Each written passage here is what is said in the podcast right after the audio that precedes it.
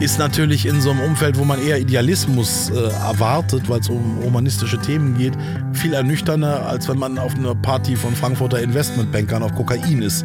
Da erwartet man nichts anderes, als dass sie über Ferraris reden, über ihr Ego und dass sie die ganze Welt betrügen werden, aber.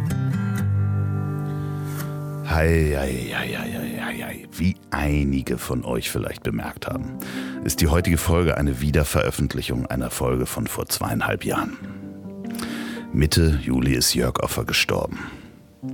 Ein Freund, ein Künstler und vor allen Dingen ein ganz, ganz toller Mensch. Hört euch bitte diese Folge an, die wirklich einen, ja, nur kleinen Einblick in die große Welt des Don Jorge gibt. Und du, mein lieber Jörg, du wahnwitziger Don, es ist jetzt gut zwei Monate her, dass du gegangen bist. Schnell und heftig, würde man sagen wollen. Und die letzten Wochen vor deinem Tod habe ich viele Menschen kennenlernen dürfen, die dir sehr nahe standen und wirklich alle Hebel in Bewegung gesetzt haben, um der kleinen Hoffnung Nährboden zu geben, sich doch noch länger bei uns zu haben. Und mit denen ich gesprochen habe, wir sind uns alle einig, du warst und bleibst vor allen Dingen eine Bereicherung für jeden von uns. Die Taschen voller Gedankenanstöße, die Mütze voller wilden Ideen, stundenlange Gespräche mit dir durfte ich immer mit einem Perspektivwechsel verlassen. Und das Prinzip des geschützten Raums hast du nicht nur physisch gelebt und weitergegeben, sondern vor allen Dingen auch geistig.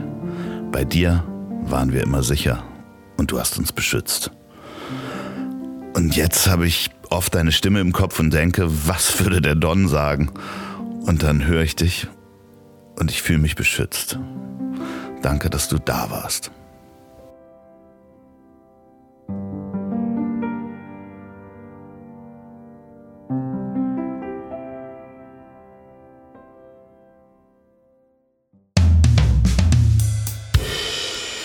Er lebt den Traum jedes Freiberuflers. Auf einer sonnigen Insel am Strand wohnen und ab und zu in die regnerischen Städte der Welt fliegen, um Menschen zu sagen, wie sie stehen, sitzen oder gucken sollen. Wenn man nicht weiß, dass dieser Mann ein sehr sanftes Gemüt besitzt, könnte man vor seiner Erscheinung Angst bekommen. Bei mir sitzt Jörg Offer. Hallo. Du bist in Hamburg gerade. Wir sind, ja. wir sind in Hamburg. Ja, ja, ich ähm, musste. Ja. ja, du sagst wieder Menschen, wie sie stehen und gehen sollen, oder? Ja, ja, ja, ja, doch. Ja, ja. Für wie, Geld. Wie, wie, fühlst du dich hier in dem, in dem äh, Mobil? An was erinnert dich das? Das Mobil ist äh, nice. Das erinnert mich so, ja. Hm, ich könnte so Fantasien von der Bundesstraße oder Autobahnraststätte haben, wo jemand nebenher ein Gelderwerb nachgeht, aber dazu ist es wieder fast zu nice. Ja, ja. Und den Retro-Style mag ich halt da. Also es ist schon, man könnte hier sein Lebensabend drin verbringen. Jörg, du bist Multitalent, kann man eigentlich sagen.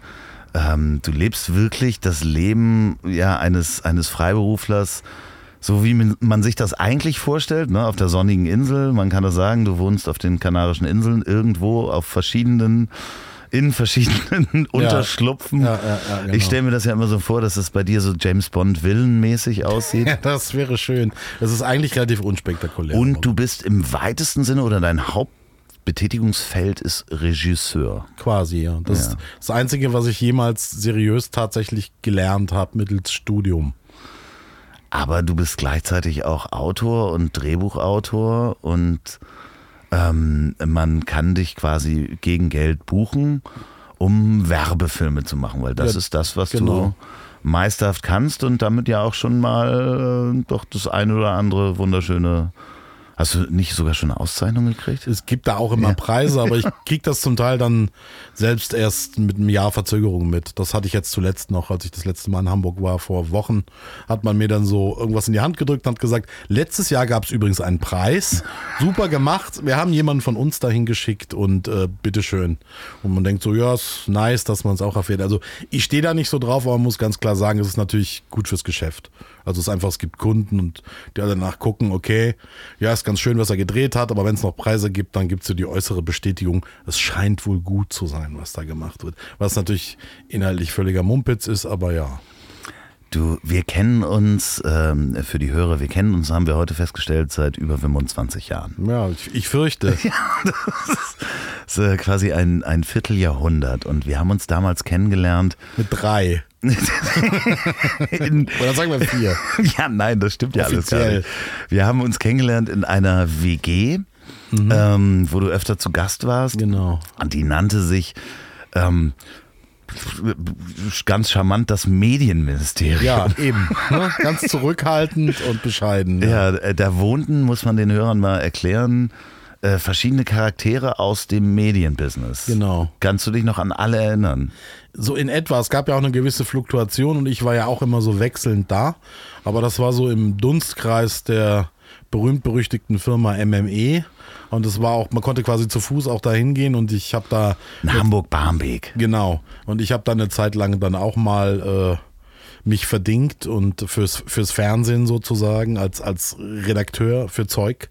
Äh, und ja, und wir kamen dann dort zusammen, das stimmt. Das war dann, es gab dann äh, noch Jungs, die schon auch ihre eigenen Formate hatten oder als Moderatoren unterwegs waren, andere, die nur Zuarbeiter waren oder drei Wochen auf der Durchreise. Da war, man wusste manchmal abends nicht, wer genau da ist, wenn man nach Hause kommt. Man wusste manchmal aber auch nicht, wer man selber war, als Das man da gehörte, das war zwingend notwendig eigentlich, ja. war. Äh, an dieser Stelle ganz liebe, liebe Grüße an ähm, den äh, lieben Freund Rainer, Genau. Rainer Boronowski, Rainer der Designer, der damals äh, TV-Design gemacht Genau, hat. und ne? der hat mich da auch hingebracht, weil ich ihn schon aus dem, vom Rheinland irgendwie kannte vorher. Genau, und da, da kommen wir hin. Du kommst eigentlich aus dem Rheinland. Wie man wahrscheinlich immer noch unschwer hören wird. Ja, wo, wo bist du da groß geworden? Oh, der, der, der Wind wackelt am Ja, es ist stürmisch, das ist Hamburg. Ja. Aber Wind bin ich gewöhnt. Ähm, ich komme eigentlich, ich bin geboren in Solingen, in der wunderschönen verregneten Stadt und ähm, so in der Nähe von Köln und Düsseldorf. Und äh, ja, und Rainer war auch dann im, im weitesten Düsseldorfer Umfeld und da sind wir uns bei musikalischen Aktivitäten begegnet in meinem früheren Leben, das ich auch mal hatte. Du warst Musiker, Musikproduzent. Ja, ich habe halt äh, während meines Film- und Kunststudiums als DJ aufgelegt, so zu frühen Zeiten, als Techno und House und sowas aufkam. Und ähm, ja, dann fügte es sich, dass man irgendwann auch diese Musik dann mal herstellte und äh, ich dann so hineingeriet halt. Da. Man hatte halt so kleine, das war die Goldgräberzeit Ja. für Techno und House. Und dann konnte es sein, dass man mit drei, vier Freaks abhing in irgendeinem Keller und machte Musik und lizenzierte irgendeine Platte, dann auf einmal eine Major Company und auf einmal hatte einer von uns einen Top Ten Hit und dann mussten wir uns mit ernsthaften Problemen auseinandersetzen, Verträgen und Verkäufen und all dem und im Zweifelsfall blieb es auch an mir hängen halt zu sagen so ja okay lass jetzt mal gucken, dass das irgendwie, dass auch was übrig bleibt von dem allem halt. Das heißt, du hast dann auch relativ schnell die geschäftliche Seite des Ganzen übernommen und Ja, ich ähm, bin halt bei, ich- das DJen habe ich irgendwann dann zwar gemocht, aber es wurde dann halt so groß und ich, als ich bei meinem ersten Rave war, wo 5000 Leute wie standen. alt warst du da ungefähr? Boah, in, in den 20ern kann ich gar nicht so, oh, Mitte 20 oder sowas schon. Gibt es, äh, gi- gibt es die Musik noch? Kannst du da, ähm, die du hergestellt hast und Label Gibt, und es- ich habe selber fast gar nichts mehr davon, aber Freunde haben das und auf YouTube findet man erschreckenderweise ja alles. Ähm, oder sonstigen, oder auch irgendwelchen Download-Portalen aus Russland, wo man bezahlt und ich natürlich niemals einen Cent wieder davon bekommen werde. Das gibt's noch bis heute. aber Also- bei Spotify findet man das nicht. Doch auch, aber über Spotify rede ich nicht so gerne, weil ich immer noch GEMA-Abrechnungen bekomme und äh, Spotify da schwierig. Das wäre meine nächste Frage gewesen. Ne? Bist ja, man hat da, GEMA? ich bin noch GEMA-Mitglied Ja. und weil es gibt halt viele alte Nummern, die ich gemacht habe. Und äh, jetzt seit, ich weiß gar nicht, 10, 10 12 Jahren, glaube ich, produziere ich nichts aktiv mehr, auch nicht mit anderen. Ich habe eine Zeit lang was sehr viel gemacht ähm, und geremixed auch und sowas. Ähm, und äh, jetzt nicht mehr, aber ich halte mir das noch offen. Erstmal kommt noch ein bisschen Geld da rein und äh, in meinen sonstigen filmischen Aktivitäten, die ich habe, denke ich natürlich auch immer an den Sound schon mit und behalte mir so das Recht vor, dass ich da in Zukunft den Fuß mit in die Türe stelle und dafür ist so ein, eine GEMA-Mitgliedschaft weiter gut. Ja, ich, äh, ich bekomme ja auch GEMA, GEMA-Abrechnungen. Es ist teilweise wirklich erschreckend, wie wenig dabei rüberkommt. Ne? Ja, gerade bei Spotify. Man hat Ja. dann sehr viele Plays und irgend, fragt sich, warum irgendeine Nummer, die man gemacht hat von 50, hat jetzt abertausende von Plays, aber es sind so ein paar Cent und das deckt eigentlich nicht mal das Porto des Briefes, der immer noch verschickt wird von der Aber GEMA. trotzdem für die Hörer, die da mal reinhören wollen, ähm, welche Projekte äh, müsste man eingeben, um Musik von dir zu hören? Also was immer so ein Herzensprojekt war von mir, was aber nie jetzt so äh, ultra viel verkauft hat, war ein Projekt, das ich äh, mit meinem äh, damaligen Kumpel Ralf gemacht habe. Das hieß Fortunato und Montresor. Das ging auch so ein bisschen Listening-Bereich und das war so bei kultigen Labels wie Electrolux in Frankfurt und Bedrock in UK und äh, das findet man auch heute noch irgendwo. Das war aber eher so, hm, ja, weiß ich nicht, Ambient, Pop, Listening-Zeug, elektronisch, war nicht unbedingt für die Tanzfläche gemacht. Hast du nicht auch das Video dazu gedreht? Ja, ja, wir haben natürlich, klar, haben wir dann Videos gemacht. So, dass da gab es dann ein Budget ja. von der Plattenfirma? Und ähm, ja, wir haben irgendwo immer mal Geld aufgetrieben. Also zum Teil haben wir es selbst gemacht, einfach, also klar, eh alles selbst gemacht, aber, oder vom Musikverlag und so und gesagt, ja, hm. wir hatten ja auch andere Projekte, erfolgreiche, auch Ralf hat dann Beachball, Nalin und Kane gemacht, das ich dann auch gemanagt habe, das war so ein Top-Ten-Titel. Und wenn dann Trittbrettfahrer kommen und Geld von dir haben wollen, wie so ein Verlag, ja. Also einfach partizipieren wollen an deinem Erfolg, kann man natürlich sagen, okay, ihr müsst jetzt aber auch die vielleicht kommerziell schwierigeren Projekte irgendwie mit supporten. So war dann der Deal halt. Und dann fiel auch mal, sagen wir mal so, die Selbstkosten für so ein Projekt halt ab. Ja. Ihr habt ein Video gemacht äh, auf St. Lucia, glaube ich. Das auch, aber das war, das war für Geld tatsächlich. Äh, das war IF Space Invaders, das Smoking Grass. Das war so ein, äh, ein Künstler aus Holland, glaube ich. Äh, ja, genau, aus Holland. Und das ist so ein Kulttitel, so ein Elektrotitel eigentlich. Ähm, und da sind wir damals so, das war so zum Höhepunkt meiner Musikvideozeit, die ich hatte. Äh, da sind wir, da hatten wir einen Freibrief der Plattenfirma und sind mit Geld in der Tasche nach San Lucia geflogen, da sieben Wochen geblieben und haben halt äh, ein Musikvideo gedreht, wie wenn die Sonne schien wenn wir Lust haben. Okay, aber wir gehen nochmal zurück. Du bist in Solingen groß geworden. Du mhm. hast in, in Solingen die Schule besucht. Äh, ja, ich musste. Ähm, bis, bis wann hast du die Schule besucht? Sehr lange. also ich habe mir Mühe gegeben, Ehren, sehr, sehr lange. Ehrenrunden ich gedreht? habe schon Ehrenrunden gedreht und ich bin, glaube ich, lass mich nicht lügen, aber insgesamt, ich glaube, bin eher so 14, 15 Jahre zur Schule gegangen insgesamt. Und direkt danach studiert? Ja, ich habe direkt, ich wollte halt dann... Äh, wie ich so bin, ich denke dann über manche Dinge nicht so nach und denke so, gut, dann mache ich jetzt das, dann studiere ich jetzt halt Film ich habe halt auch schon Filme gemacht. Ich bin nicht der klassische Amateurfotograf oder Filmer wie andere, die als Achtjährige schon gefilmt haben. Ich fand es immer ein bisschen schwierig, so mit einer Kamera rumzurennen und was zu machen. Aber irgendwann hat mich das interessiert und dann habe ich so mit 16, 17 angefangen, mich mit der Technik zu beschäftigen und mich dann sehr intensiv da direkt reingearbeitet und habe dann gesagt, gut, dann mache ich jetzt Filme. Und, und, bist nach Kassel gegangen und hast genau, studiert. also ich wollte halt irgendwo, ich wollte nicht nach Berlin oder München gehen, was damals so die Filmhochschulen waren, wo man hinging, weil mir das noch irgendwie irgendwie zu, weiß ich nicht, ich dachte da zu groß. Ich dachte, die, die haben viel mehr drauf als du und so. Aber Kunsthochschulen, da gab es halt auch Filmklassen dachte, ja, doch, das kannst du schon irgendwie schaffen. Und dann gab es eben, bin ich so ein bisschen, man geht dann so auf Tour normalerweise, man muss Aufnahmeprüfungen machen. Mhm. Und dann bin ich nach Kassel gegangen und äh, ja, kam dann da in die Filmklasse und dachte, naja, gut. Kassel kannte ich einmal von der Documenta, da war ich mal ein Jahr vorher und dachte, ja, kann man machen, ist eine kleine Stadt, aber okay. Und äh, ja. Wie, wie lange warst du da? Ich war da so drei Jahre roundabout, ja. Hattest du irgendwie die Vision, das zu machen, was du heute machst? Ist schwierig zu sagen, weil ich ja eigentlich noch gar nicht das mache, was man als Vision von damals bezeichnen kann. Also ich bin immer noch auf dem Weg, ich entwickle mich da immer noch hin. Ja, weil die Musik kam ja zwischendurch noch aus, ja, dem, aus dem Hobby. Ne? Ich habe mich ablenken lassen sozusagen auf dem Weg. So, das klingt dann vermessen, so wie ich sage, andere sind Kellnern gegangen während ihres Studiums und habe ich halt gedjed oder andere ja, haben auch Regie studiert, aber natürlich wird man, kann man sein Leben nicht sofort damit finanzieren und, und jobben dann in der Bar oder machen irgendwas. Und ich habe halt gesagt, ja, ich bin dann in die Musikindustrie gegangen und A&R-Manager zum Beispiel geworden, was absurd ist, aber ich habe es nie ernst genommen, weil es ja nicht beim Beruf war. Ich war kein Betriebswirt. Stimmt, du so. warst ja richtig A&R-Manager. Ja, es hat sich so entwickelt. Bei, äh, war das East West? Nee. Ja, ja, genau, ja, bei genau. Warner, ja. Ja. Man, äh, Liebe hatten, Grüße an Axel Lünebach genau. Äh, an, an dieser Stelle. Wenn er nicht gerade wieder auf Kuba ist. Halt so. Also ist im Moment er, auf Kuba. Er ist ja. immer gerne mal in Havanna, hat da irgendwie Immobilien. Hatten wir dann auch, ich habe ja damals für, glaube ich, für East West Records, habe ich geschrieben für das Blackout-Magazin. Kennst okay, du das? Okay, ja, ja, das kenne ich. Das ja, hat aber Emu gemacht, oder? Äh, ja, genau, genau. Das genau. hat Emu gemacht. Schöne Grüße an Emu und äh, damals Stefan Hensken hat Alles das klar, gemacht. ja, ja, ja. ja. Und äh, ich habe damals dafür sehr, sehr wenig Geld äh, für geschrieben und damals die ersten Interviews gemacht ähm, mit Deichkind. Nicht Unter schlecht, anderem. Ja, ja. Eins schlecht. der ersten Interviews, was Deichkind jemals gegeben hat, habe ich geschrieben. Siehst du? Ähm, spannend. Aber das war auch eine Goldgräberstimmung. Da war noch Geld in der, in der Da war noch. Geld drin, da wurde man auch versaut. Also ich kam ja quasi von kleinen Labels, also so selber machen mit Jungs. Und ähm, ja, und dann hatten wir aus Versehen in einem Jahr drei Hits.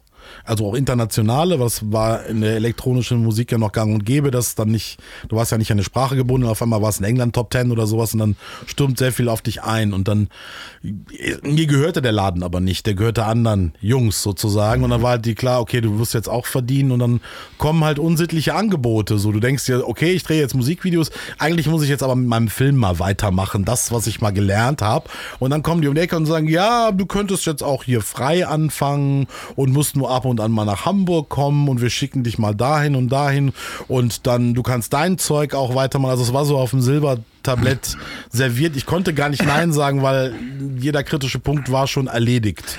Da warst du wie alt ungefähr? Äh, lass mich nicht lügen, da muss ich so Ende 20 gewesen sein, als das so, So, richtig. und, ja. äh, kann man da über Geld sprechen? Was sind unsittliche Angebote? Ich meine, du hast wahrscheinlich mit, dem, mit der Das- Musik schon Geld verdient. Da kam Ja. plötzlich Geld. Da kam dann Geld, aber das ging noch. Das war so eine Art Flat-Fee jeden Monat, die man bekam. Und ansonsten hatte man natürlich auch optionale Beteiligungen an den Nummern. Also als A&R-Manager, der ich war, ist man Artist und Repertoire, heißt es. Ist man sozusagen auch der Talentscout. Also man sucht auch neue Talente. Oder wenn es bestehende Verträge mit Künstlern gibt, dann ist man so der Kreativdirektor, der mit dem Künstler zusammen entscheidet, welcher Titel kommt aufs Album, was macht man so.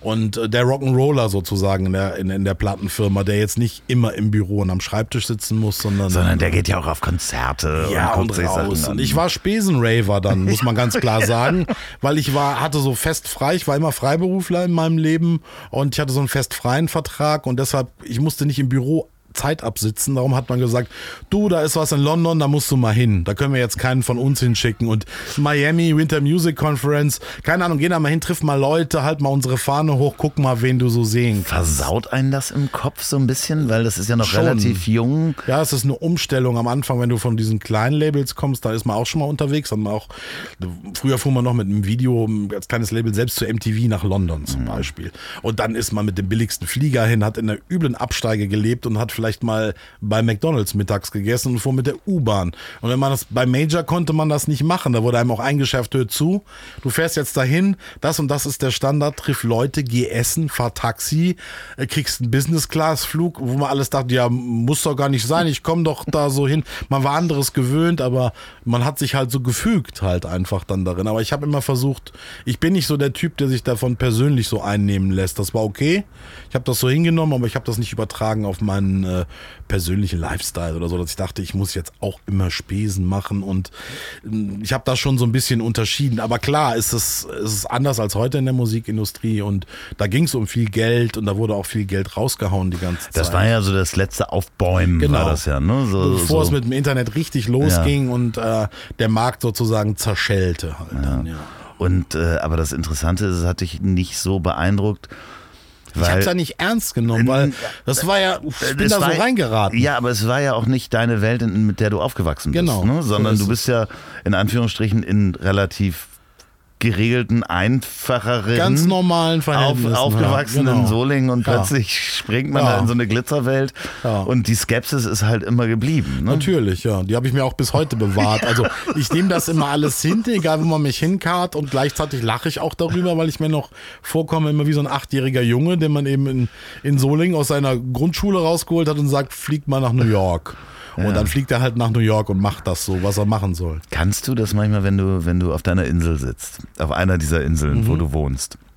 Ähm, und in, also ich kenne ja die ganzen Fotos, äh, du bist auch sehr aktiv auf den sozialen Medien. Mhm. Ähm, Instagram-Handle wissen wir gerade, Jörg Offer. Ist Don Jorge. Don. Roche, genau. Äh, äh, Unterstrich äh, oder Punkt Punkt, Refo. Punkt Refo, genau. Äh, da gibt es ja sehr viele Fotos. Wenn du da manchmal aufs Meer guckst und eben nicht in Solingen bist, ähm, kannst du es manchmal glauben, dass du da so Nicht dir immer. diese, diese, also wirklich diesen Traum, es ist ja der Traum des Freiberuflers zu sagen, ich wohne auf einer Insel, ich komme halt mal zwischendurch reingeflogen, mach meine Jobs und dann lebe ich wieder auf der Insel und schreib was und mach was.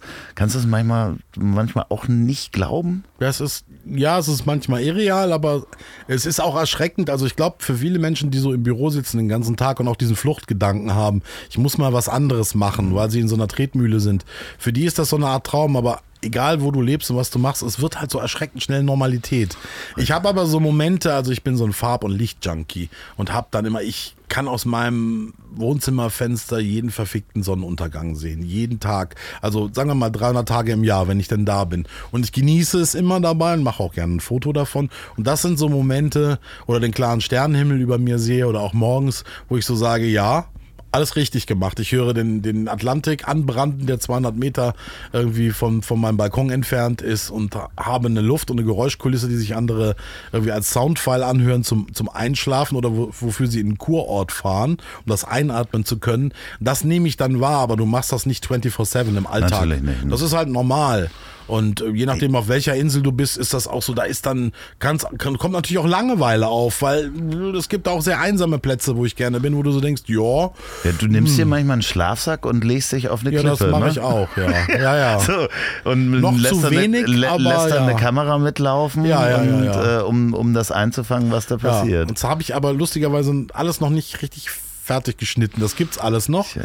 Ähm, aber ja, das mache ich dann auch gerne. Also ich bin da gerne draußen und äh, dann genie also ich genieße schon dort zu sein, einfach nur so.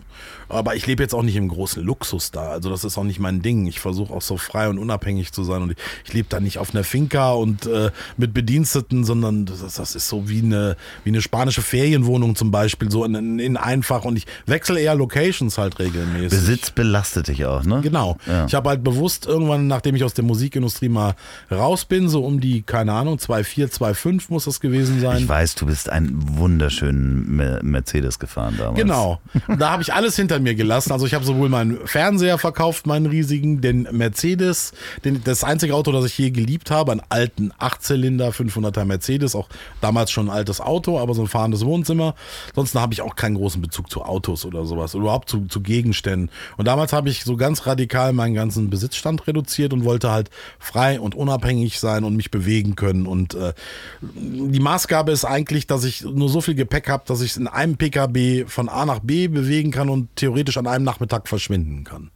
Das ist so im Moment noch so meine Philosophie so ein bisschen. Und wenn ich merke, ich kriege jetzt mehr Zeug zu Hause, wie auch mit meinen Outdoor-Aktivitäten, eben mit draußen schlafen, habe ich dann Schlafsäcke, dies, das, jenes geholt und das liegt alles auf so einem Schrank, wo ich schon sage, ah, das ist, also sind zwei Zelte dabei, da muss eigentlich eins weg und so, das finde ich schon wieder belastend.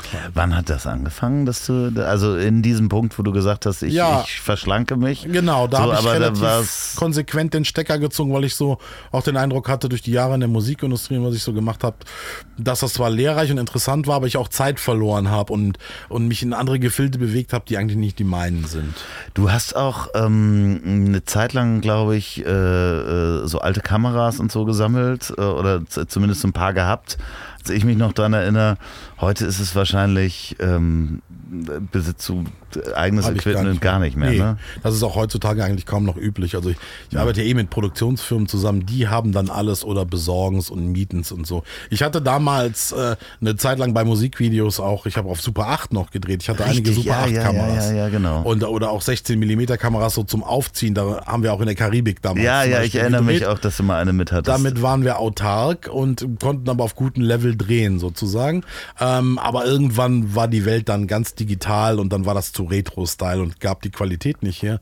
Und äh, das macht nur Sinn, wenn du das ausnutzt technisch auch. Also wenn du Dienstleister bist oder ansonsten musst du dieses Equipment, das ist zu teuer, musst du nicht besitzen die ganze Zeit.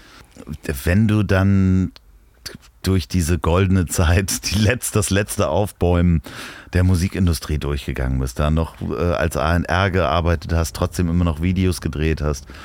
Wann kam der Punkt für dich zu sagen, okay, das de, de, dem Ganzen kehre ich jetzt den Rücken und ich mache das, was ich eigentlich mal studiert habe und möchte in die Richtung gehen. Der war eigentlich schon mitten in dieser Musikindustriezeit gegeben, aber dann, wie es immer so ist, wenn man die Entscheidung fällt und sagt, ah, ich glaube, ich gehe da raus, ich habe da keine Lust mehr zu, dann kommt halt wieder das nächste Angebot um die Ecke. Und da war es damals, dass ich noch mit zwei Kollegen, die ich hatte, quasi so mit eines der, der letzten Label-Deal-Angebote bekommen habe. Also von, von, von, von Major-Labels, von großen Plattenfirmen, die haben sich damals Expertise, wie sie es auch heute noch machen, einkaufen, eingekauft. Bei, heute ist das mehr so künstlergebunden, la Sido hat ein Label oder Mhm. Bushido oder so, stehen so für ihren Sound und haben die Expertise in dem Gebiet. Und das hatten wir dann in der elektronischen Musik und hatten dann auf einmal nochmal das Angebot für Universal so ein Label zu machen. Und die haben uns relativ viel Geld vor die Türe gelegt. Wenn, können, wir, können wir über Geld reden? Was heißt, was heißt relativ viel Geld? Ich kann's Oder hast glaub, du da irgendwas Das waren so anderthalb Millionen, glaube ich, im gesamten Budget.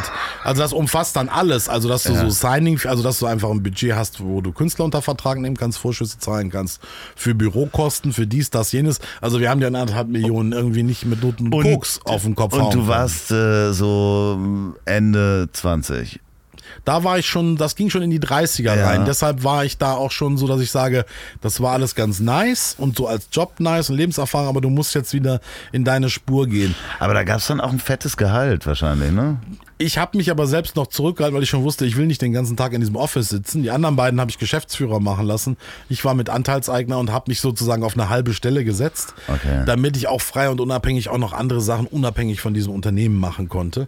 Aber da war schon klar, da kam dann, ich weiß, es gab einen Tag, da kam ein Demo-Tape rein einer Techno-Version von Mama Leone, diesem italienischen Schlager. Ja, und da wurde mir das ernsthaft vorgespielt von den anderen beiden, die gesagt haben, ja, das ist jetzt Trash und Kommerz, aber die Zahlen waren da schon nicht gut und man rang darum, irgendwie einen Erfolg zu haben. Ich weiß und nicht, hört mal, äh, Entschuldigung, dass ich dich unterbreche, aber hört euch mal bitte den Song Mama Leone Ja, an. dann weiß Ohne die. Techno-Version zu googeln, sondern Eben. hört mal einfach rein. Das Ich weiß auch nie, nicht, ob die je released worden ist. Jedenfalls wurde es aber von den anderen beiden im Gespräch ernsthaft in Erwägung gezogen, das zu machen. und dann habe ich wirklich, weiß ich noch, habe ich so meinen Laptop zusammengeklappt und Tasche gepackt und habe gesagt, wisst ihr was, ihr müsst da noch mal eine Nacht drüber schlafen. Ich gehe jetzt, ich sag da nichts zu und habe, glaube ich, zwei Stunden lang auf dem Rückweg nur den Kopf geschüttelt im Auto und habe gesagt, das kannst du nicht mehr machen, das geht nicht mehr, das, das, ist, das ist ganz weit weg von dir. Und auch inhaltlich jetzt mal ernsthaft betrachtet, so in der Musik, als ich war ja bei Techno am Anfang dabei und das hatte ja auch ähnlich wie Punk vorher halt sch- schon eine gewisse Dynamik und eine subversive Note und das war natürlich bei einer Schlager-Techno-Version von Mama Leone nicht gegeben, habe gesagt, das konterkariert alles, was du vorher gemacht hast und, letztendlich war auch damals schon klar, dass man keine Millionen damit verdienen würde, das war so ein ja, das war so schla- billige Prostitution. Und da hatte ich keine Lust drauf. Also mein Inneres hat aufbegehrt dagegen halt so. Warst du schon immer so, dass du in dem Moment, wo du gesagt hast, okay, das ist, ähm, es stimmt nicht mit meinen Werten überein, dass du das dann beendet hast? Oder, oder Ich habe es konsequent? versucht, ja, ich habe es versucht und mache das eigentlich. Also heutzutage glaube ich sogar noch schneller als damals. Damals klar, es gibt natürlich auch materielle Erwägungen. Also was ist dann die Alternative? Du kennst das ja auch. Ziehst den Stecker bei einer Sache relativ konsequent und dann was machst du jetzt weiterhin? Nicht nur inhaltlich hätte ich immer Ideen, was ich machen kann, so quasi künstlerisch in Anführungsstrichen, aber du musst ja halt auch leben. Und ähm, das versuche ich jetzt, habe ich dann heute gelernt, dass man das äh, irgendwie gewährleisten sollte vorher. Und bin deshalb früher oder später halt irgendwann mal. Ich habe mir damals gesagt, ich ziehe den Stecker, ich werde nicht mehr so viel Geld verdienen. Ich versuche auch nicht zu einer anderen Firma zu gehen oder irgendeine andere Lösung in dem Bereich zu finden. Nein, ich gehe da ganz raus und ich lasse alles konsequent, was damit verbunden ist, hinter mir und gehe wieder in meinen filmischen Bereich und ins Schreiben. Und mir war auch klar, du fängst da nicht bei Null an, aber habe mir gesagt, das ist wie so Drittsemester Filmstudent. Ne? Und da hast du dir dann eigene Projekte gesucht, also auch angefangen, ähm, ein eigenes Buch zu schreiben. Genau, anderem. ich habe einfach Zeug gemacht und äh, digital ging ja viel mehr dann sozusagen äh, günstig irgendwelche Projekte realisieren zu können, wo man vorher ein viel größeres Budget hätte haben müssen, egal was das ist, auch im Bewegtbildbereich. Und ich habe zwischendurch auch noch mit einem Freund zusammen ein bisschen Fernsehen gemacht, weil das habe ich schon während des Studiums mal gemacht. Da haben wir ja so Naturdokus gedreht. Das fand ich mal eine Abwechslung, wenn wir in irgendeinem Nationalpark durch den Wald gestiefelt sind und mit dem, mit dem VW-Bus des Senders überall langfahren durften und haben Scheiß gebaut letztendlich auch. Und dann wurde eine 45 Sekunden Doku, äh, 45 Minuten Doku äh, fürs dritte Programm daraus halt. Das fand ich sehr weird, dass so einer wie ich das macht. Und lustig, aber das war halt auch ein bisschen um Geld zu verdienen und um wieder äh, halt auch einfach damit umzugehen und was zu machen in dem Bereich. Aber äh, ja, es hat sich so sukzessive entwickelt, sozusagen halt wieder weiter. Also das war mir aber auch klar. Mir war klar, ich mache den Rückschritt von diesem alten 8-Zylinder 500er Mercedes und mehreren Kreditkarten und allen wieder auf ein studentisches Level.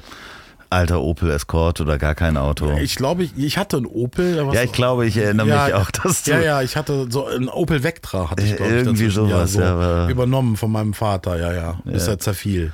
Das, äh, ich hatte ähm, den Golf 2 meiner Oma, bis er zerfiel. Das, ja. das war auch dieser Rückschritt. Nee, man macht das ja auch an so Symbolen fest. Deshalb habe ich zum Beispiel, das habe ich jetzt festgestellt, eben vor 16 Jahren äh, meinen letzten Fernseher verkauft und schaue seitdem auch keinen Fernsehen mehr. Es sei denn, ich bin irgendwo im Hotel oder gerne in anderen Ländern. Also in Tokio schaue ich natürlich Fernsehen, weil es weird ist.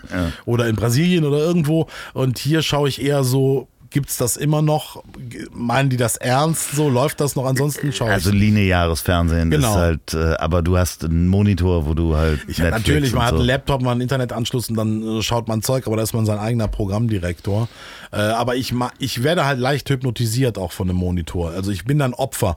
Wenn ich so einen Fernseher habe und mache ihn an, dann bin ich Opfer, dann zieht mich das rein und dann ärgere ich mich darüber, dass ich allein nur diese Programmankündigungen hören muss, was es sonst noch gibt und das geht nicht und darum, das ist auch letztendlich wie eine Droge, die habe ich ganz ausgeschaltet und äh, jetzt bin ich stolz darauf, dass ich, wenn mir Leute vom Dschungelcamp oder so erzählen und sagen, ja, da ist so jemand abgehalftert von dem und dem Format durch, ich habe weder von dem Format noch von den Menschen wirklich aufrichtig jemals gehört und bin immer so ein bisschen stolz darauf.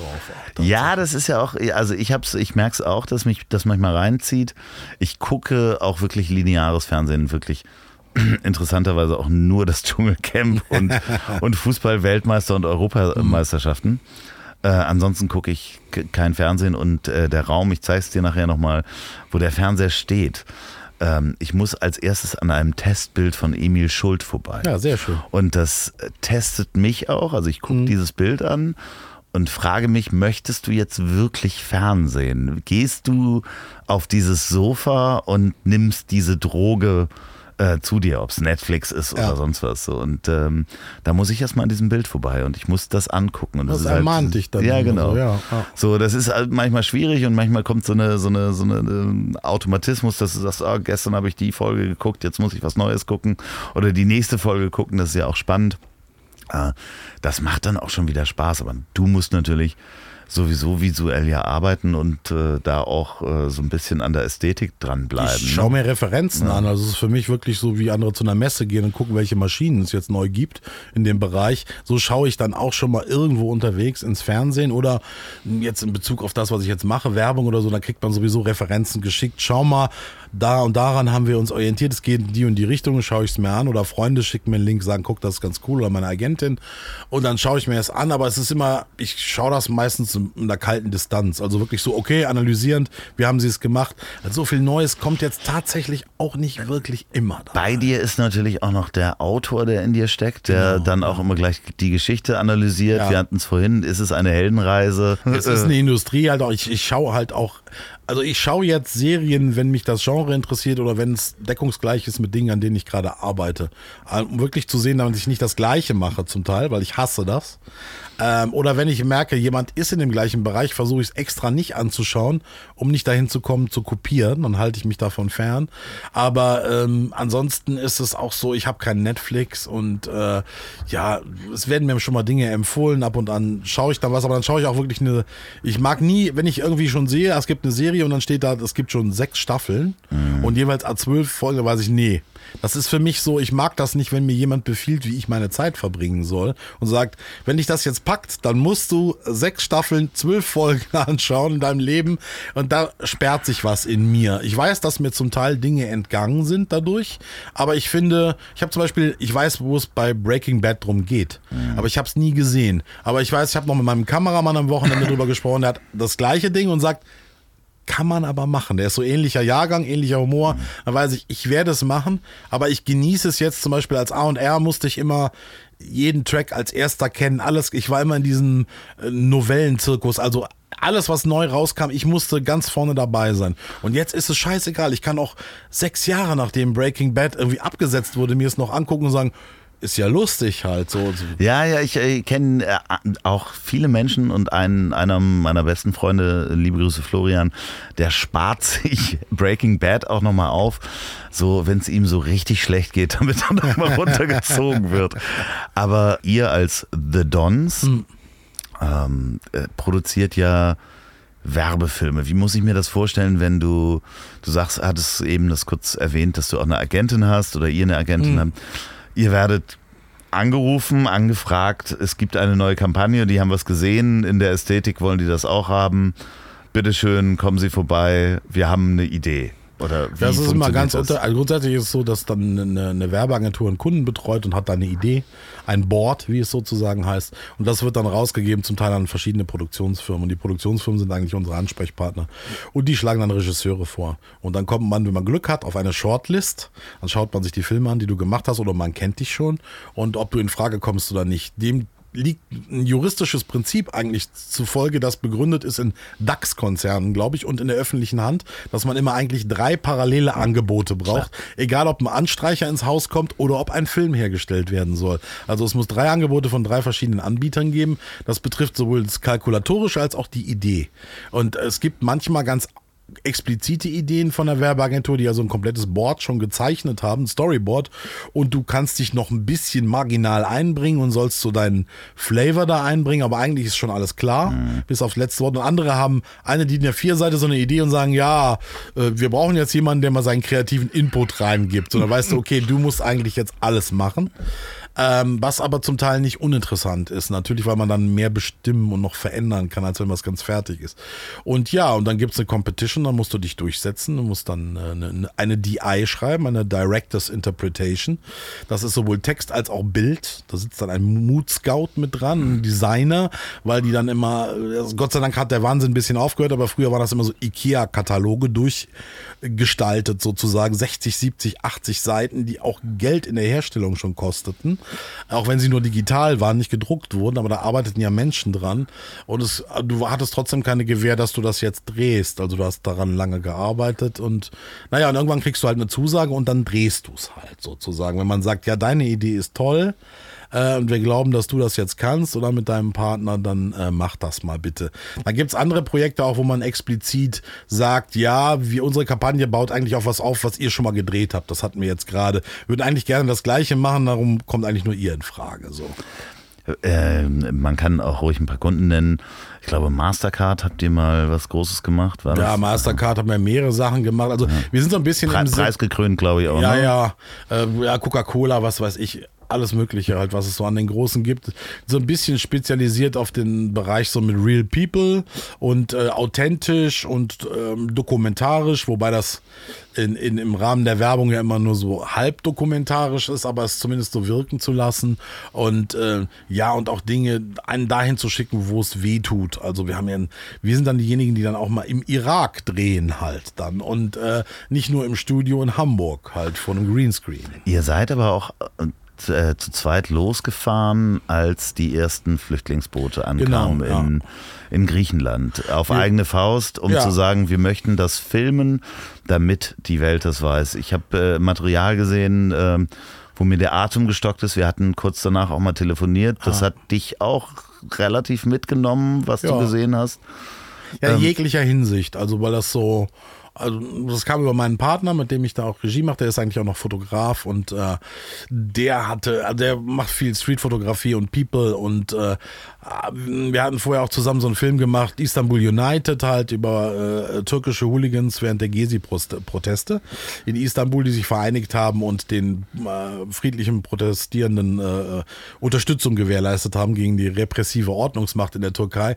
Und äh, darüber war er dann häufiger in der Türkei und ist mit einem türkischen Kumpel an die türkisch-syrische Grenze gefahren, während irgendwie der in Syrien der Krieg losging und hat, da ist da auf einen Dorf getroffen, wo syrische Flüchtlinge rüberkamen, Kurden, die nicht betreut wurden, weil es im Niemandsland war, wo noch Raketen und Granaten von der IS einschlagen konnte, die sah man auf der anderen Seite. Und dann hat er in Eigeninitiative angefangen, Geld zu sammeln und denen Matratzen, Essen und irgendwas zu kaufen, weil keine Hilfsorganisation, niemand fuhr dahin, weil es war gefährlich und sagen wir mal so, diese äh, Hilfsorganisationen rücken auch immer die Großen gerne erst an, wenn alles ganz safe ist und so, sind ja zum Teil auch nur Angestellte. Das sind auch Äh, ja, ja, Menschen, und Menschen Menschen- mit Angst. Klar, Menschen mit Angst, aber auch zum Teil, das ist deren Job Ja, halt klar. zum Teil, das muss man so sagen.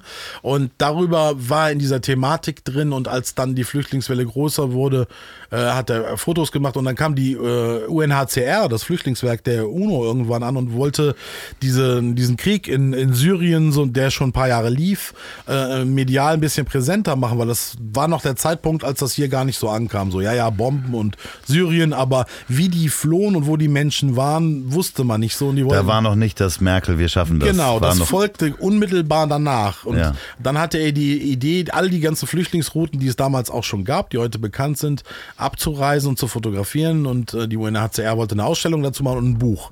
Und da muss halt jemand schreiben. Und dann fiel die Wahl halt ganz schnell auf mich, weil ich immer schreiben muss.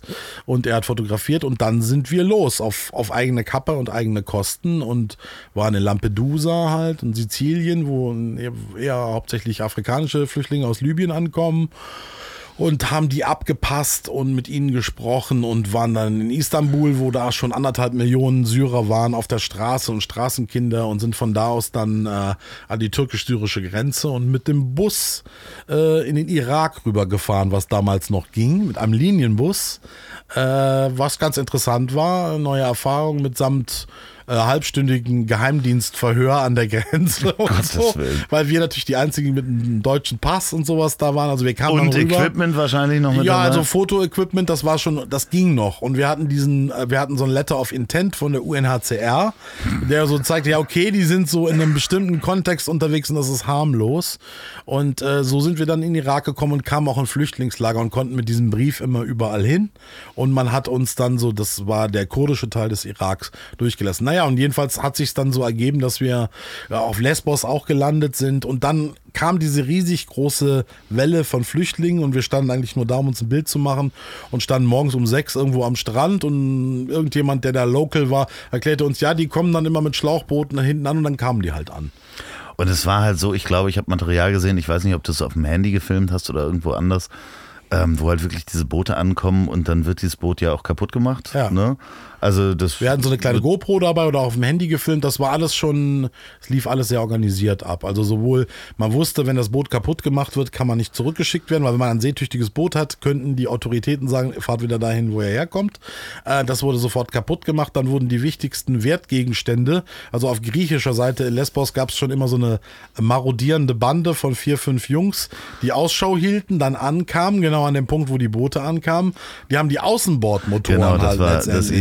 Genau, das war und das ein paar Ding. Holzplanken und wenn es hochwertige Schwimmwesten gab, da gab es unterschiedliche Modelle, die haben die einkassiert und dann haben sie irgendwann nach einer Zeit auch angefangen, den Leuten ein bisschen Wasser zu geben und ein bisschen auch humanitär zu helfen, aber ähm, meistens ging es eigentlich nur um Profit. Äh, Und äh, waren das dann auch schon die Leute, die die Außenbordmotoren in meinem Kopf war dann als erstes, okay, die muss man ja wieder verwenden. Ja, klar. Äh, werden die dann wieder in Container gepackt und Natürlich. wieder zurückgeschickt? Das war, ich war, war glaube ich, der Erste, der diesen Gedanken da hatte, weil es waren da auch schon Hilfsorganisationen und so da, die in großem Enthusiasmus und Idealismus waren. Und ich habe so die Frage gestellt, wir haben jetzt alleine schon heute Morgen sechs Boote hier in Empfang genommen und die Leute aus dem Wasser gezogen. Sechs Motoren. Diese Insel Lesbos, ja, Wie viel der Motoren Markt ist schnell man? gedeckt, genau.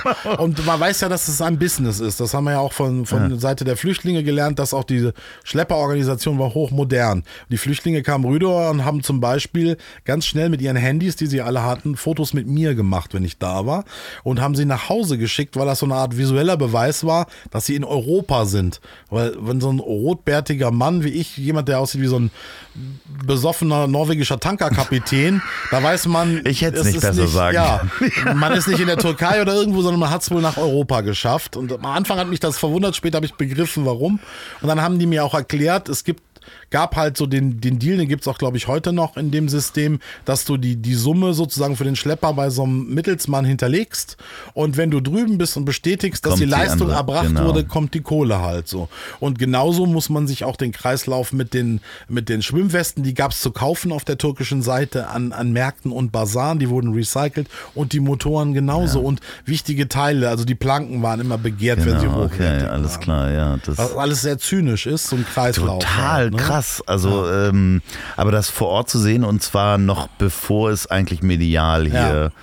Erklärt wurde. Ich meine, danach kam die ja Welle schweppte so über uns und am Anfang war es alles noch, waren wir so mit die ersten, die da waren, neben so ein bisschen Weltpresse.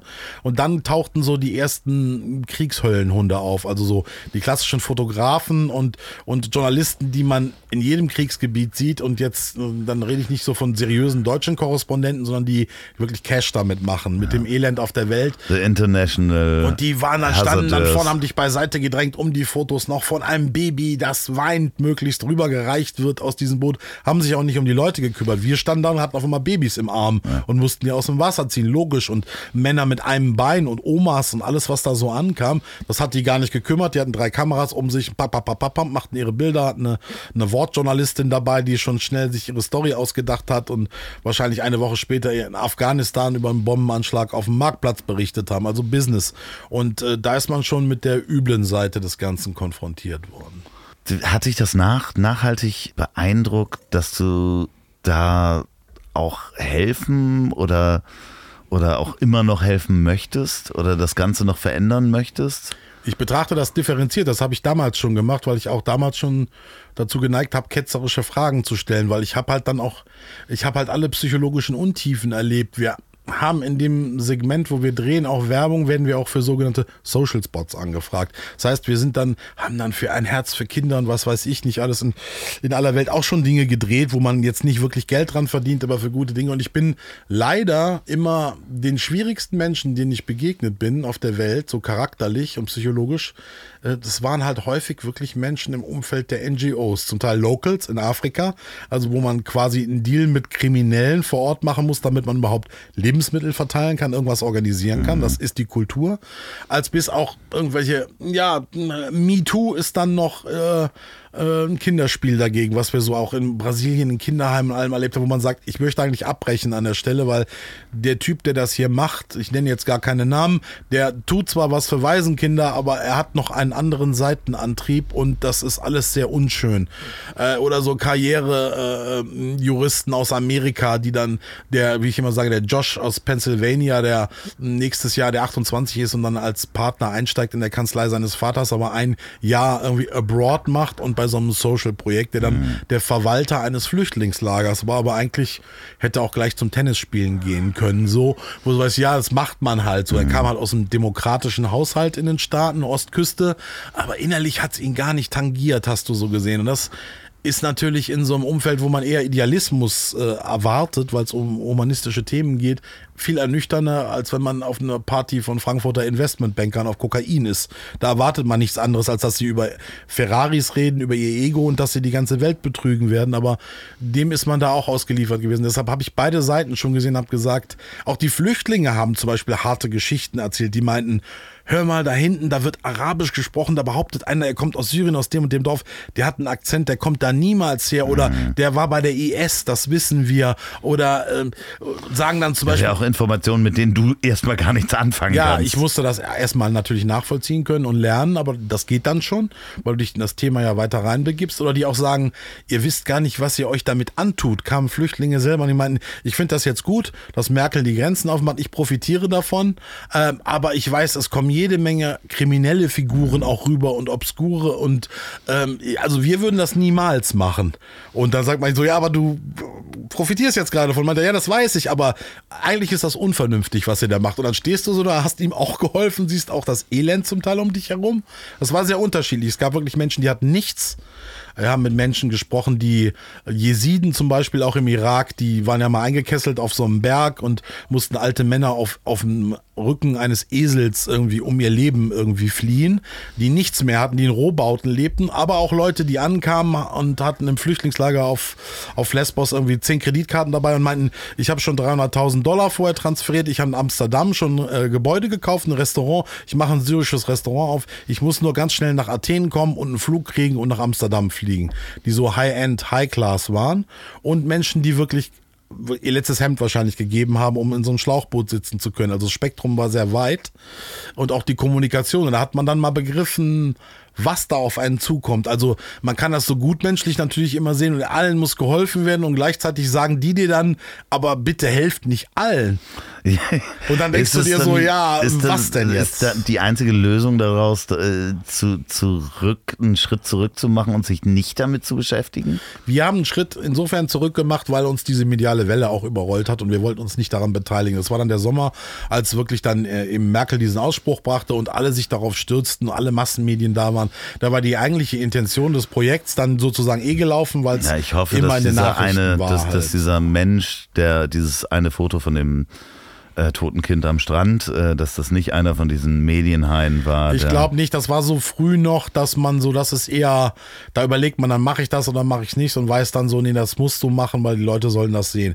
Das war wirklich der Zeitraum, die erste Hälfte 2015 war das eigentlich mehr oder weniger Insider, nur dieses ganze Elend bekannt. Der Rest kannte so ein paar Zahlen, aber es hat niemanden berührt und danach wurde es so groß. Da war es auch wichtig. Aber, und das Leider holt mich das bis heute ein, weil das kennen natürlich auch Kunden und Werbeagenturen und NGOs unsere Story oder meine Story und kennen den Background und denken, man kann schnell angetriggert werden mit sowas und kommen dann mit Geschichten um die Ecke vor Weihnachten, die im Prinzip Spendengenerierungsaktionen sind. Und ich habe äh, durch die Aufenthalte in den Ländern dann auch schon auch mit Korrespondenten da viele Background-Informationen gekriegt und die sagen so, ja, seit fünf Jahren gibt es im Südsudan diese Hungerwelle zum Beispiel und mich nervt das. Und ZDF-Korrespondent, ohne Namen zu nennen, hat mir gesagt, ich soll jetzt was berichten, weil ab Oktober, November diese Maschinerie anläuft und hungernde Kinder zeigt. Ich sag aber seit zwei Jahren schon, dass ich da einen Beitrag drüber drehen möchte, weil es denen schlecht geht. Jetzt geht's denen eigentlich sogar gerade ganz gut, weil im Frühjahr ist es trockener und es ist schwieriger, aber da werden dann nicht die Spenden vor Weihnachten gemacht. Und dann merkst du, es hat überall auch so einen Business-Anteil. Zwar für die gute Sache, Ja, sondern, aber- es bleibt so ein Marketing. Und ja, aber trotzdem selbst ähm, auf den öffentlich-rechtlichen ist es natürlich. Äh, Die können das nicht äh, on air sagen. Also man. Nee, äh, es ist ja trotzdem, man schwimmt ja mit einer Welle mit, kurz Ja, vor. Weihnachten. Ne? Was, Natürlich. was können wir für Content bringen? Ah, Mitleid bringt was. Es werden ja auch. Inhalte geschaffen. Also das kannst ja. Ich habe da auch ein. Ich habe ja auch mit den mit den Leuten dort geredet und den Flüchtlingen und die dann auch. Es ist alles. Man hat das unterschätzt. Auch ein mediales Ding, auch übers Internet und Handy. Ich weiß, dass es Jungs gibt, die sind nach England gekommen und haben sich vor Mercedes Autohäusern dann fotografiert, so Selfies in so einem Winkel gemacht, dass es so aussah, als wenn der Mercedes ihnen gehören würde und haben diese Info so nach Hause, um die Leute erstmal zu beruhigen. So mir geht es gut. So aller Land, in dem Milch und Honig fließt. Und dann kommt so eine Art sozialer Druck auf, auch in Afrika, dass dann die Familie Geld zusammenwirft und sagt, guck mal hier, man kennt das, wir haben in Afrika ja auch gedreht, dann siehst du ein Haus, das ist schön verkleidet und dachgedeckt, hat eine Schüssel drauf, da weißt du, die hat, die Oma hat Verwandte in Europa, die schicken Geld. Und die anderen kriegen den sozialen Druck, das hätten wir auch gerne, das musst du auch machen, sei nicht faul. Und dann müssen die Jungs ja halt rübergehen und dürfen nicht scheitern zum Beispiel. Ich habe hab, ne? äh, mit 18 meine erst, mein erstes Erlebnis war, da war das eins der ersten Asylbewerberheime bei uns hier in der Gegend ähm, äh, aufgemacht und da stand damals ein Schwarzafrikaner an der Bushaltestelle und hat getrennt. Und ich habe den mitgenommen, damals mit 18. Ja. Ich war so Rockabilly mit Opel Rekord von 1969 Leichenwagen. Ich habe ihn mitgenommen. Sehr gut. Äh, und er sagte, er möchte hier nach Poppenbüttel in die Polizeidienststelle. Mhm. Und dann sagte ich, was willst du denn bei der Polizei? Und er so, ja, der war so alt wie ich. Er sagt, du, ich bin illegal hier. Ähm, ich stelle mich jetzt, dann fliegen die mich nach Hause. Ich Mhm. so, ja, aber äh, warum denn? Ja, ich will nach Hause, ich habe genug Geld hier verdient. Der hat hier ähm, Hasch verkauft Mhm. ähm, in Deutschland und hat gesagt, ich habe jetzt so viel Geld verdient, dass meine Familie äh, ich und meine Familie in meinem Dorf zwei bis drei Jahre davon leben können. Mhm. Und ich habe damals drüber nachgedacht, was würdest du denn machen? Wenn Man, es, na klar macht man das. Ja, das steht ja außer Frage. Inhaltlich steht es völlig außer Völlig Frage. außer ist nachvollziehbar. Frage. Total. Und auch der soziale Druck. Ja. Und das Und ist ja auch ein Rückkehrproblem für die zum Ja. Teil jetzt. Es Ja. gibt ja jetzt Gott sei Dank kluge Programme, die so Mikrokredite vergibt für Jungs, die sagen, ich kann nicht in mein Dorf zurückgehen, weil ich bin dann gescheitert. Ich habe das nicht geleistet. Und dann gibt es so Mikrokredite, dass sie zumindest in ihr Land oder in die Hauptstadt gehen und dann so, was weiß ich, 2000 Euro kriegen und einen Handyladen aufmachen können oder irgendwas, mit dem sie auch Geld generieren und das wieder in ihr Dorf schicken und so langsam wieder Kontakt aufmachen. Also man darf das nicht unterschätzen. Das ist nicht immer was so in, im rechten Bereich, da kommen nur die, die jungen Männer, aggressiven, potenten Männer hier hin und keine Kinder und Frauen und äh, die nehmen uns hier alles weg und blablabla. die sind zum Teil dazu gezwungen. Wir, Die sind verantwortlich teilweise für eine ganze Familie. Natürlich, weil die müssen sich ja verschulden oder all ihre Ersparnisse zusammenbringen. Also der, der soziale Druck ist klar und man kann sowieso nicht alles über einen Kamm scheren. Die Situation in verschiedenen Ländern ist ja ganz unterschiedlich. Super komplex. Aber die, die Informationslage so im Hintergrund und gerade, wir haben auch für das ZDF mit den Auslandskorrespondenten mal ein paar Werbefilme fürs ZDF gemacht und dann Zeit mit denen verbracht, auch in kritischen Ländern. Und die haben dann natürlich hinter vorgehaltener Hand auch Infos preisgegeben, die sie nicht on air preisgeben können, weil sie sagen, das wird entweder von der falschen Seite aufgenommen oder ähm, man muss es genau erläutern. Und die dann zum Beispiel, da gab es ein Beispiel, du kannst äh, dir in Afghanistan irgendwie für 200 Dollar an bei jedem Polizeiposten einen Wisch, eine Bescheinigung ausstellen lassen, dass du von der Taliban verfolgt worden bist. Und damit bist du zum Beispiel in Deutschland, wo die Bedingungen für Afghanen dann leichter sind, bist du dann nicht mehr abschiebbar. Das ist quasi ein Business. Also das machen so alle Seiten in, im Wissen, was da läuft. Und so ein Korrespondent steht dann in der Mitte, der sieht das Elend und der weiß genau, welchen Leuten man eigentlich helfen müsste und er sieht auch den Missbrauch des Ganzen, aber er weiß, wenn er Missbrauch thematisiert, ist das so ein AfD-Ding halt so gleich. Ne?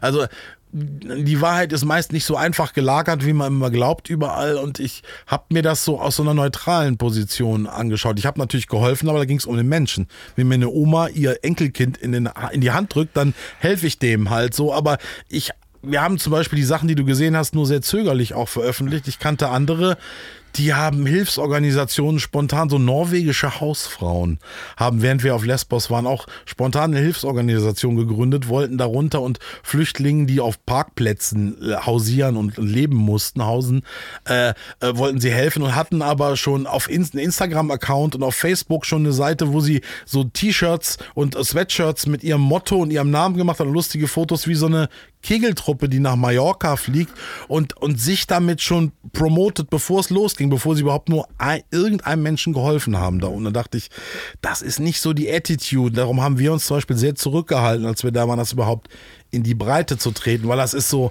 so ein Selbstbeweihräucherungsding. Ja, ich glaube, das erste Ding hast du mir, glaube ich, auch so geschickt und Hab ich viel das gemacht. hat äh, äh, lang gedauert, privat, bis, das, ja. ist, bis das veröffentlicht wurde, weil das hat mich echt, also diese Zerstörung der Boote und wie wird das der Motor da abgeholt, das Ja. hat mich schwer beeindruckt. Das war das erste Mal, dass ich auch diese Kette gesehen habe. So fuck, Ja. die nehmen den Motor ja mit. Das Ja, ja, wird klar, wieder, natürlich. der wird irgendwo wieder eingesetzt. So. Ja, und dass es wirklich ein, ein Business, Business. dann halt wird, so je nachdem über welche Route.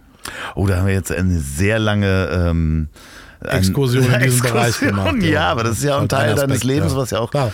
wichtig ist. So, ähm, äh, äh, klar, du bist natürlich mit dem, was du bis jetzt produziert hast und mit dem Hintergrundwissen, bist du in dem, womit du Geld verdienst, also mit der Werbe, ähm, Fotografie wollte ich gerade sagen, nein, mit dem Werbefilm, ja schon auch in so eine, in ein gewisses Genre festgelegt. Das passiert dann schnell, also so wie Leute halt dann nur Autowerbung drehen oder Ja, nur Joghurt. aber du brichst ja auch gerne aus. Du hast zum Natürlich. Beispiel, und ich warte auch immer noch auf den Film. ähm, ich habe Ausschnitte gesehen und ahne es gibt es. Teaser davon. Ja. Du bist mit einer Mofa durch Deutschland gefahren. Das ist richtig, ja. Ich, Das war lustigerweise auch noch parallel in der Zeit, während ich, oder ich war unmittelbar vorher auf diesem ganzen Flüchtlingstrail gewesen und habe danach dann diese Mofa-Tour gemacht, ja. äh, für die Hörer. Es gab eine Mofa, also motorisiertes Fahrrad Mhm. sozusagen, was 25 km/h fährt. Wie hieß sie? Äh, Inge, Inge. Inge, Die hast du dir gekauft und die habe ich mir gekauft, ja. Bist wie viel Kilometer? Ich bin damit, ich wollte so, es ist eigentlich eine zu lange Geschichte, um den Background zu erzählen, aber die Idee war, die Bundesstraße 1 entlang zu fahren, quer durch Deutschland. Die beginnt quasi in Aachen an der deutsch-niederländischen Grenze und endet dann äh, auf deutschem Territorium an der deutsch-polnischen Grenze. Ähm, ursprünglich ist es aber so ein alter Handelsweg, der irgendwie von, von, von Belgien, ich glaube von Brügge bis, bis ins Baltikum mal ging. Ist also eine ganz alte Handelsstraße und das ist die heutige B1. Und weil ich halt natürlich mit dem Mofa kannst du jetzt nicht auf Schnellstraßen fahren und allem, aber es geht quer durch Deutschland, geht auch quer durch Berlin, wo ich ja auch mal eine Zeit gelebt habe. Und ähm, ja, das war so, ich bin äh, drei Wochen gefahren und habe 1300 Kilometer gemacht mit dem Mofa, bin auch bis Polen gefahren, ähm, habe aber auch ein paar Umwege zwischendrin gemacht. Du hast Imbissbuden besucht. Ja, die Grundidee war, dass ich eigentlich Deutschland zeigen wollte, dass ich losfahre, Kamera dabei habe und äh, ein Fotoapparat und sowas und äh, durch Dörfer fahre und durch die Provinz fahre mit diesem Mofa und äh, dachte, Deutschland ist Wurstland. Deutschland ist eigentlich Wurst. Ja. Sei es jetzt Currywurst, Bockwürste, egal was. Und dachte, ich werde dann einfach schauen auf der Reise, welche beste Wurst ich finde. Und habe dann mir bewusst den Endpunkt Polen gesucht, weil es da so Krakauer Würste und sowas gibt halt, wenn ich mit dem Mofa darüber fahre. Du, der Mann isst auch sehr gerne, muss man einfach Ja, mal so natürlich. sagen. Und auch Würste. Wobei mir das auf der Reise kam so an die Grenze dann halt. Da habe ich zwischendurch auch gecheatet und Obst gegessen und Salate halt, wenn die Kamera nicht an war, weil es nicht mehr ging.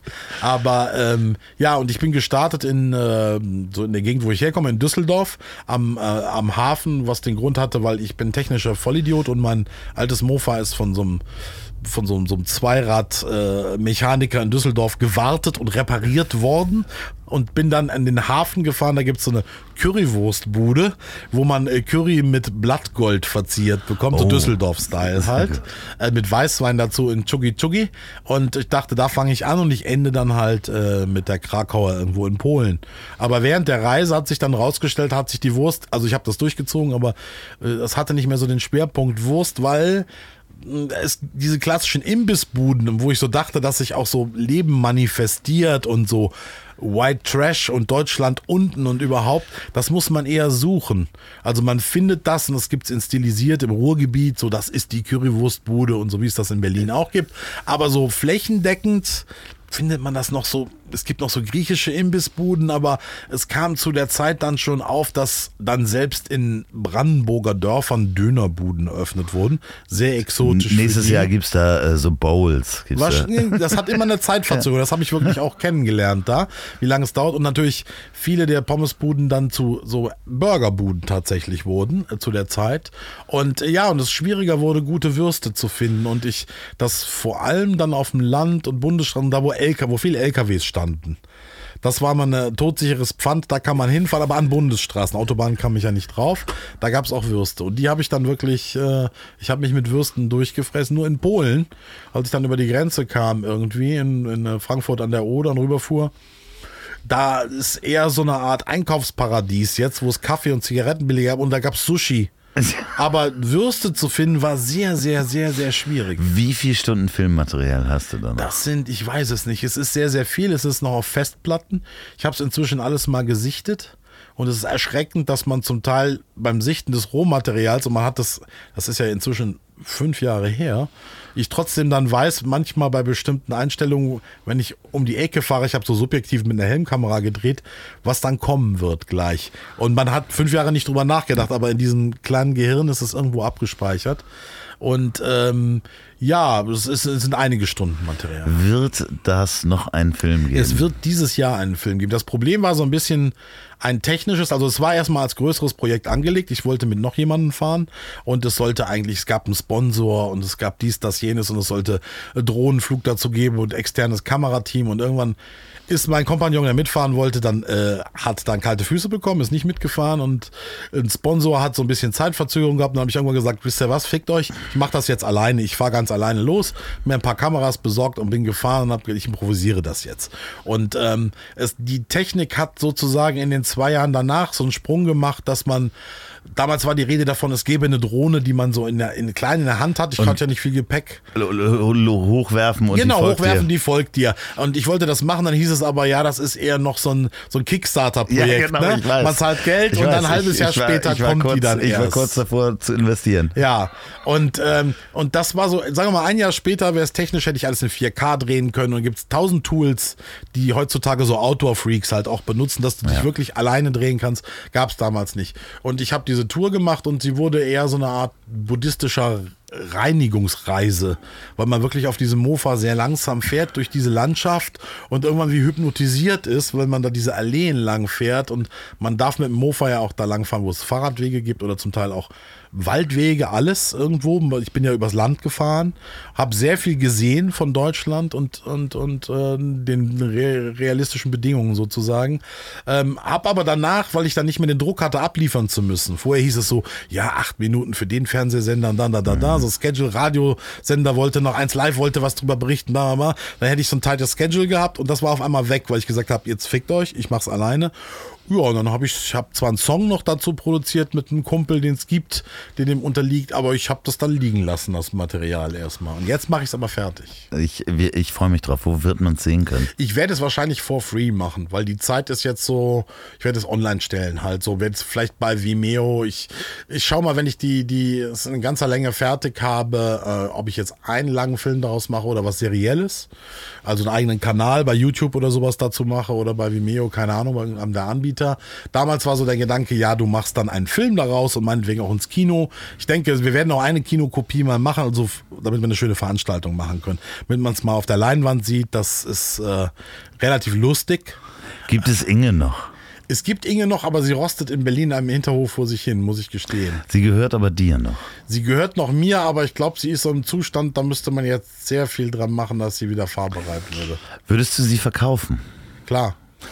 Wenn ihr Inge kaufen wollt, schreibt an ziel.ponywurst.com. Inge wird in einem ziemlich, also das ist auch in so ein Wunderpunkt, ich habe da ein schlechtes Gewissen.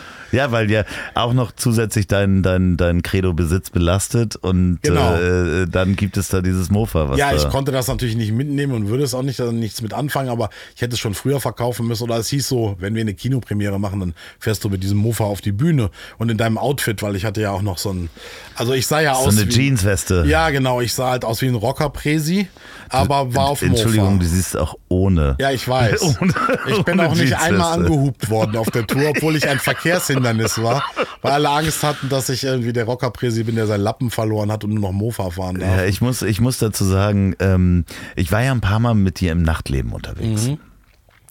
Und das Schöne ist, also es gibt selbst an den aggressivsten Stellen, wo man, ich glaube, wir waren in Köln mal in verschiedenen Clubs und mhm. in verschiedenen Diskos. Ärger geht dir aus dem Weg, ne? Schon, ja. Die wollen nicht. Nee, wollen. also das wäre meine Frage gewesen. Gibt es dann diese Situationen, dass man, man muss das, ihr hört ja nur diesen Mann, aber der Mann ist also doppelt so viel Mensch wie ich mhm. in alle Richtungen. So, und das bist du ja, seit ich dich kenne. Also du hast ja auch viel Schon. gepumpt, ja. ne? Also da ist ja auch viel Muskel drunter. Das ist Genetik halt ja. so ein bisschen. Das ist das oberbergische Gene meines Bauerngroßvaters. Aber Ärger geht dir aus dem Weg. Selbst ja. die aggressivsten Menschen äh, haben Angst vor dir, ne? Ja, wir haben auch in den Favelas in Rio gedreht und teures Equipment dabei gehabt, wo alle Brasilianer, die wir der beiden einknickten und ich ging dann noch zur Gang, die an der Ecke stand und habe die gefragt, die da verticken, wo man denn gut essen kann dort. Und die waren sehr freundlich und haben mir das auch gezeigt und nichts gemacht, wenn alle anderen dachten, das war's jetzt. Wie, man kann sich das ja nicht vorstellen, wenn man nicht in, ja. in deinem Körper steckt. Ja. Äh, gibt einem das auch äh, eine gewisse Ruhe und, und ja. Ähm, ja, das stimmt. Sicherheit, ne? Das ist eine, eine du bist. Äh, ich kenne das quasi, seit ich heranwachsend bin, nicht anders. ja, du bist halt sehr sicher in der Welt, was dich natürlich auch. Äh, ja. Also ich bin jetzt ja auch, ich bin nicht so aggressiv unterwegs in der Körpersprache. Nein, null. Aber die meisten Leute sind immer froh, wenn sie denken, es ist gut, wenn er nicht ausflippt. Sagen wir es eher so. Also wir belassen ja, es dabei, wie es ist. Äh, wenn man dich kennt, bist du ja der sanftmütigste Mensch, Schon. den es gibt. Ja. Aber das ist wirklich. Äh, guckt euch bitte die Instagram-Profile an. Und, und ähm, ich hoffe, dass wir auf jeden Fall nochmal eine Fortsetzung haben, weil es kommen noch jede Menge Projekte. Ähm, Schon, du hast ja. mir ja erzählt, es gibt ein paar Projekte, über die man nicht sprechen kann, die hochinteressant sind. Und ich habe noch drei Fragen. Gerne. Dich, weil wir sind schon über die Stunde rüber. Ei, ei, ei. Ja, das geht schnell hier. Ja. Ne? ja. Ich habe noch drei Fragen. Äh, was ist der Satz, den du in letzter Zeit, in letzter Zeit am häufigsten sagst? Puh. Gute Frage. Wüsste ich jetzt gar nicht, ob ich mich da so wiederhole. Könnte ich gar nicht. Vielleicht die, zu den Katzen äh, da auf deiner Insel. Komm her. ja, Willst du das, was zu essen? Ja, ich habe schon so eine Tieraffinität und die auch mit mir halt so. Aber Also- ich besitze keine eigenen. Aber wenn ich irgendwo bin, also ich, ich war auf Teneriffa mal auf einer Finca und war 24 Stunden da, mitten auf dem Land.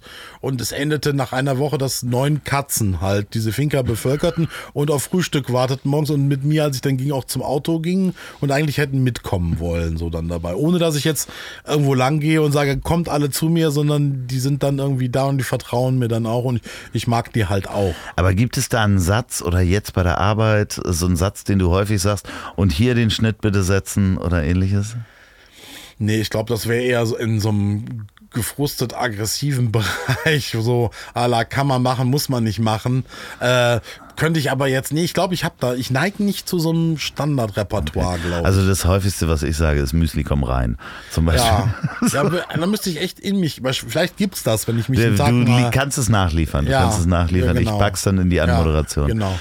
Die sinnloseste Information, die du in deinem Gehirn festhältst und nicht vergessen kannst.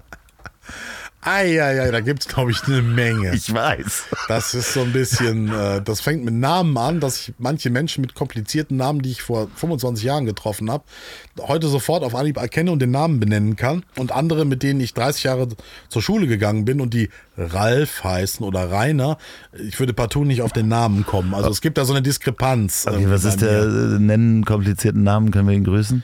Äh, ja, könnte ich jetzt auch nicht auf Anhieb sagen halt. Aber äh, mein Gehirn ist eher so strukturiert halt, dass wenn was absurd und selten ist, kann ich es mir jetzt merken. Und wenn jemand sagt, hallo, ich bin Ralf, dann ist, wenn das F durch mich durchklingt, der Name schon wieder weg und ich würde sagen, hallo Rainer oder sowas. Das Aber wär- es ist natürlich auch schwierig ähm, für dich zu sagen, weil äh, wir haben uns ja äh, auch unterhalten, du hast ja unglaubliches Filmwissen und, und literarisches Wissen zu Edgar Allan Poe, wo du wahrscheinlich alles gelesen hast, sowieso alles gelesen hast und auch rezitieren kannst.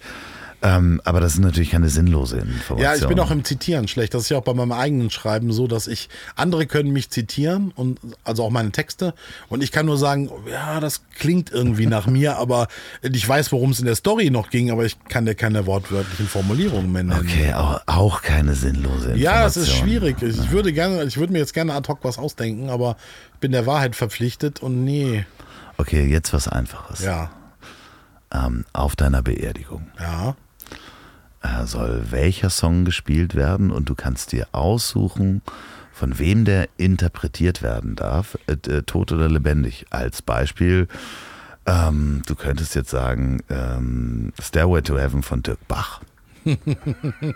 Es hätte schon wieder tatsächlich was, wenn man drüber nachdenkt. Ja, aber ich wäre da eher ein Freund des Pathos. So eine Beerdigung, das ist eine ernste Sache halt. Ich würde der auch gerne beiwohnen wollen, aber vielleicht inszeniere ich das mal. Das habe ich tatsächlich noch vor. Damit, wenn man dann stirbt, dann haben die Leute auch was zu zeigen. So hat er Beerdigung gesehen. Ähm, ich glaube, ich würde einfach nur was tragisch, melancholisches, was weiß ich, das Adagio von Al Albinoni, irgendwie so ein Klassiker halt nehmen oder auch den Trauermarsch von Chopin. Ich hätte jetzt nicht, es gäbe jetzt keinen Popsong oder irgendwas, wo man so sagt, in der und Und der auch nichts. Gesungenes? Gesungen wäre so eine Frage. Nee, ich glaube nicht. Ich glaube, es wäre eher instrumental. Okay, also nichts Gesungen wäre Gesungenes. so, ja, nee, würde ich halt. Vielleicht Jacques Brel irgendwas aus dem, das ginge noch. Aber da könnte ich dir jetzt nicht sagen, wenn ich irgendwie, könnte man sagen, ja, den alten Mark Almond noch hinbringen, aber ich glaube, der stirbt vor mir. Äh, dass er dann, der hat ja auch Na, Jacques das ist ja egal, das gesungen. ist ja rein imaginär, der könnte Ja, das. also ich hätte viel, ich könnte mich schwer entscheiden. Ich glaube, es würde so ein 20-Stunden-Konzert auf meiner Beerdigung werden. Und ich will, dass alle Menschen total emotional zertrümmert sind anschließend. Und als am Schluss noch My Way von Helge Schneider. Das wäre eher, wenn von Helge Schneider das ginge. Für den habe ich Sympathien, hat ähnliche Kopfprobleme wie ich. Ja. Sehr schön. Ähm, Jörg, es war wunderbar, dass du im Mobil bist. Du bist hier jederzeit wieder herzlich eingeladen. Ich werde dich demnächst auf einer dieser Inseln besuchen. Äh, vielleicht nehme ich auch das Audio-Equipment mit. Ja. Und da gibt es eine Fortsetzung davon. Wenn ihr diesen Podcast beim Autofahren hört, fahrt vorsichtig, bremst rechtzeitig. Wenn ihr das bei der Arbeit hört, dann lasst euch nicht vom Chef erwischen. Und wenn ihr das zum Einschlafen hört, dann passt auf, gleich kommt noch Musik. Und äh, das letzte Wort hat wie immer mein wunderbarer Gast. Letztes Wort.